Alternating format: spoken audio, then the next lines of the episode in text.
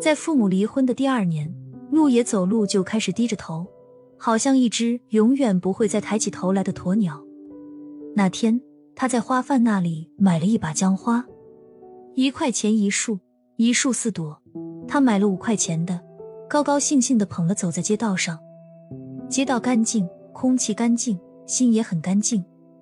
捧着一大束花的女孩，不管是玫瑰还是姜花，应该有故事要发生，或者即将发生一点什么故事。他把头仰起来，忽然就看见了湛蓝的天空，还有不知道谁丢的一个粉红色的气球，正在树顶上挂着。他在一个露天篮球场停下来，看到一个穿街麦色衣服的男生在打篮球。他站在那里看了很久。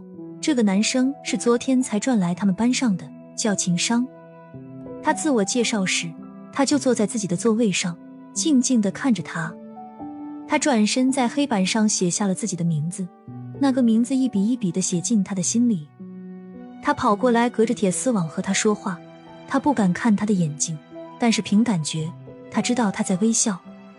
那些对话都是一些繁琐的问题，比如班长的姓名、任课老师的脾气。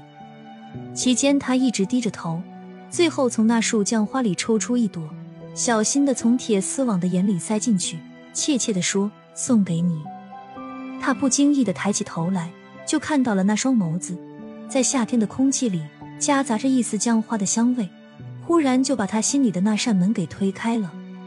在他生日的前一天，秦商把一个小小的东西塞进了他的书包，他在窗户外面看到了，那一瞬间。他的脸有些微微的燥红，他假装抱着窗户上长出的绿苔，心却惊得快要蹦起来。放学时，他恰好听到有女生在谈论情商。他家中很有钱，家庭美满，父亲是政要，母亲出身书香门第。那个时候，他的心有些沉下去了。他想到了自己离异的父母，头像鸵鸟一样低了下去。秦商送给他的是一个小小的香囊，他小心的打开时，看到里面放满了纸折成的星星，纸上有花的味道。他把星星摊开，看到了里面写的东西。看完以后，他笑了，笑完之后又有一点忧虑。最后，他还是不动声色的把香囊还给了他，里面写着：“可能我不配恋爱，毕竟我们都还小得很。”第二天，秦商在他家的门口拦住他，他固执的要把生日礼物送给他，他说什么也不肯要。于是两个人推推让让的，直到他的母亲在楼上轻咳了一声，他大惊，赶紧跑上了楼。上楼梯的时候，他对他挥手说：“你快走吧，快走吧，我们还是朋友。”秦商固执的不肯走，最后说了一句：“你以为我不会等你吗？”那一刻，他有些动摇。可是他是个早熟的孩子，过早懂得了瞬间拥有并没有什么意义。那个时候，他就明白了情商和自己之间无法逾越的鸿沟。在高考填报志愿的时候，情商和他填了同一个城市的学校。他的成绩优秀，可是情商的成绩一般。他在重点学校中挑了又挑。而他在三本和专科里固执的填了和他一个城市的学校，谁都看得出来他喜欢他，可他假装什么都不知道。高考成绩下来后，他的成绩让其他所有人都觉得意外。他去了一个很远的城市读三本，和秦商考上的那所学校天各一方。启程那天，秦商在他家楼下叫他的名字，他没有下去。走的时候，他是从另一个门走的。远远的看到秦商的背影，他的眼泪滚落下来。他开始觉得自己的命运是不可逆转的，始终荒凉，始终悲哀。他在大学里更加自卑，甚至卑微的有些自闭。他不喜欢出宿舍大楼，连平时在校园里转一转都不愿意。大家都很奇怪这个女孩子，总是觉得她有满腹的心事，却不愿意讲出来，像一个脸上写满了悲伤的玩具。却不知他为什么被做的这样哀伤。那天他正在刷牙，一嘴的泡沫时，听到电话响了。寝室里没有人，他们都出去了。于是他急匆匆的跑去接电话，听到了秦商的声音。他眼泪唰的一下就落下来了。秦商问他：“你为什么在高考过后就一直躲着我？”他没有回答，只是不停的落泪。秦商又说：“我问了很多同学，才问到你的电话号码。我说过要等你，你以为我不会等吗？”他想说些什么，可是话到了嘴边又被生生的压下去了。他就一直在听他说，絮絮叨叨的说着他在大学里的生活，他班上的女孩，寝室里的男孩。他很安静的听着，一如他第一天进教室自我介绍的时候，他坐在下面静静倾听的样子。秦商每天都给他打电话，给他讲他身边发生的事情。每次电话结束的时候，他都会等待几秒。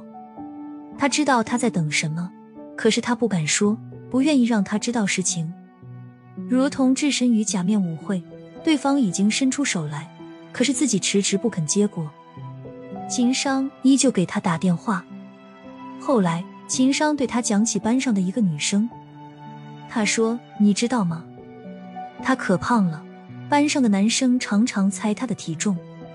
她该去减肥，太胖了真的难看。”他的心里忽然就怔了一下，再也没有说话。秦商依旧给他打电话，可是他再也不接了。他的室友偶尔帮他去接，他就躲得远远的，向他们打手势，让他们告诉秦商他不在。没过多久，秦商就从他的联络簿里消失了。假面的舞会上伸出来的那只手，终于还是累了。不管再怎么笃定，还是有疲累的一天。秦商消失后。他又从一个花贩那里买到了姜花，他捧着花走回学校，很大的一束，路上的人纷纷侧目。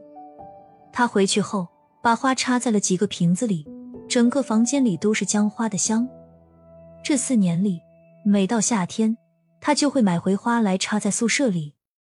毕业后，他没有回去，在一家私营企业找到了工作，是一个小小的会计。他在用电脑的时候进入了高中同学录，他联系到了大多数同学，唯独没有联系到秦商。